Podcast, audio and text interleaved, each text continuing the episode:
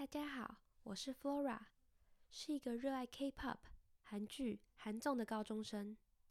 从小学六年级至今，已经学习四年的韩文了。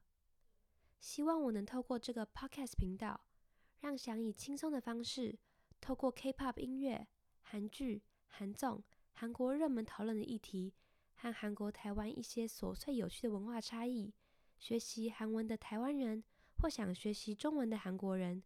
能够用短短的通勤时间听的聊天型 Podcast。我的 Podcast 很自由，有时候介绍自己喜欢的 idol、歌曲、韩剧或综艺；有时候看到一些排行榜、韩国论坛有趣的议题、台韩文化差异，也会分享给大家。由于是轻松聊天的方式，可能包含自己的想法和喜好，希望大家都能互相尊重哦。最后穿插一句我最爱的 Running Man 的经典台词：“Race start。”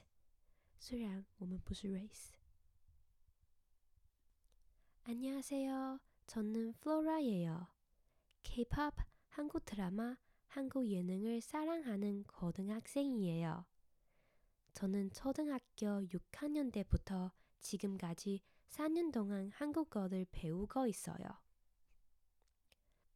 저는 이 팟캐스트 채널이 케이팝 음악, 한국 드라마, 한국 예능, 한국에서 핫한 이슈, 그리고 한국과 대만의 소소하고 재미있는 문화적 차이를 통해서 한국어를 배우고 싶은 대만 사람이나 중국어를 배우고 싶은 한국 사람에게 짧은 등학교 시간에 들을 수 있는 채팅형 팟캐스트가 됐으면 좋겠어요.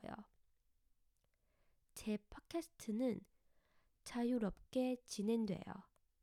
제가 좋아하는 아이돌, 노래, 한국 드라마, 예능을 소개하는 시간도 있고, 한국 포럼의 흥미로운 주제, 대만과 한국의 문화적 차이를 보고 공유할 때도 있어요. 개주얼한 채팅 방식이기 때문에 각자의 생각과 취향이 포함될 수 있으니 모두가 서로를 존중해 줬으면 좋겠어요. 제가 가장 사랑하는 런닝맨의 명대사 레이스 스타트를 삽입합니다. 우리는 레이스 아니지만